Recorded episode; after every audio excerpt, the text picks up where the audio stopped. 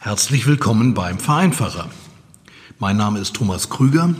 Ich bin Fachanwalt für Steuerrecht und euer Experte für Vereins- und Gemeinnützigkeitsfragen. Heute wollen wir uns mit der Frage beschäftigen, wann und unter welchen Voraussetzungen Vorstandsmitglieder in einem Verein eine Vergütung erhalten dürfen. Ausgangspunkt für die Beantwortung dieser Frage sind natürlich die gesetzlichen Regelungen zum Vereinsrecht. Die rechtlichen Grundlagen für Vereine und ihre Vorstände sind im BGB, dem bürgerlichen Gesetzbuch, geregelt. Und zur Vergütung von Vorständen heißt es dort in Paragraph 27 Absatz 3 BGB, Mitglieder des Vorstands sind unentgeltlich tätig. Soweit der Gesetzestext. Im Grundsatz heißt das, dass Vorstandsmitglieder für ihr Vorstandsamt jedenfalls nach der Vorstellung des Gesetzgebers, keine Vergütungen bekommen. Etwas anderes gilt allerdings, wenn eure Satzung eine Vergütung für Vorstandsmitglieder ausdrücklich erlaubt. Das legt Paragraph 40 BGB fest. Das bedeutet, dass ihr dann, wenn ihr eurem Vorstand eine Vergütung für seine Vorstandstätigkeit zukommen lassen wollt, grundsätzlich eine entsprechende Erlaubnis hierzu in eurer Vereinssatzung verankern müsst. Das gilt im Übrigen selbst dann, wenn der Vorstand nur die Ehrenamtspauschale nach 3 Nummer 26a Einkommensteuergesetz erhalten soll. Paragraph 3 Nummer 26a Einkommensteuergesetz regelt die sogenannte Ehrenamtspauschale. Danach sind Einnahmen aus nebenberuflichen Tätigkeiten im Dienst oder Auftrag eines gemeinnützigen Vereins bis zur Höhe von 720 Euro im Jahr steuerfrei. Jemand, der als Vorstand für einen Verein tätig wird, erfüllt die steuerlichen Voraussetzungen dafür, die Ehrenamtspauschale steuerfrei zu erhalten, ohne weiteres. Trotzdem ist vereinsrechtlich zu beachten, dass auch bei Zahlung dieses vergleichsweise geringen Betrages das sind ja umgerechnet nur 60 Euro im Monat, für die Vergütung als Vorstand eine entsprechende Erlaubnis in der Satzung vorhanden sein muss. Nun stellt sich im nächsten Schritt die Frage, wie es aussieht, wenn das Vorstandsmitglied für eine Tätigkeit außerhalb der eigentlichen Vorstandstätigkeit eine Vergütung bekommt. Denkt zum Beispiel an den Fall, dass eines eurer Vorstandsmitglieder zugleich als Trainer oder Dozent tätig ist und für diese Trainer- oder Dozententätigkeit eine Vergütung erhalten soll.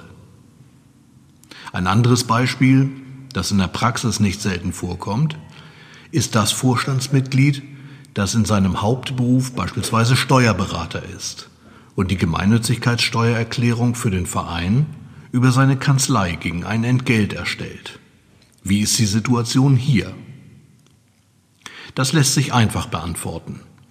Von dem generellen Vergütungsverbot umfasst sind nämlich nur die Tätigkeiten, die mit dem eigentlichen Vorstandsamt zusammenhängen. Das sind also alle Tätigkeiten, die die rechtliche Außenvertretung des Vereins betreffen, die allgemeine Vereinsverwaltung, die organisatorischen Fragen wie die Einberufung und Durchführung der Mitgliederversammlung. Wenn und soweit der Vereinsvorstand für diese originäre Vorstandstätigkeit Zeit aufwendet, gilt grundsätzlich, er darf keine Vergütung erhalten, es sei denn, die Satzung erlaubt das ausdrücklich. Für Tätigkeiten außerhalb der eigentlichen Vorstandstätigkeit, in unserem Beispiel also die Trainer- oder Dozententätigkeit oder die entgeltliche Übernahme von Dienstleistungen wie der Anfertigung der Steuererklärung, gilt das Vergütungsverbot nicht. Für solche Tätigkeiten kann euer Verein eine Vergütung bezahlen ohne dass es einer Erlaubnis in der Satzung bedarf. Abschließend wollen wir uns im Zusammenhang mit der Vorstandsvergütung noch um das Thema pauschaler Aufwandsersatz kümmern. Häufig versucht man nämlich in der Praxis, die Frage der Vergütung dadurch zu umgehen, dass Vorstandsmitglieder einen pauschalen Aufwandsersatz erhalten. Im Wortsinne bedeutet pauschaler Aufwandsersatz natürlich Ersatz von Aufwendungen, die im Einzelnen nicht nachgewiesen werden. Ein solcher pauschaler Aufwandsersatz ist grundsätzlich zulässig.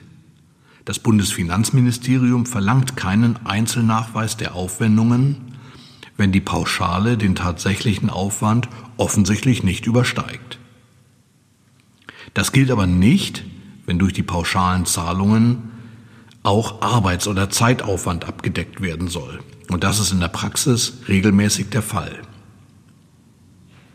Als Fazit lässt sich deshalb festhalten, dass dann, wenn ihr eurem Vorstand für seine oft zeitintensive Vorstandstätigkeit eine Vergütung zukommen lassen wollt, egal ob die klein oder groß ist, ihr durch Beschluss der Mitgliederversammlung hierzu eine Erlaubnis in die Satzung aufnehmen müsst.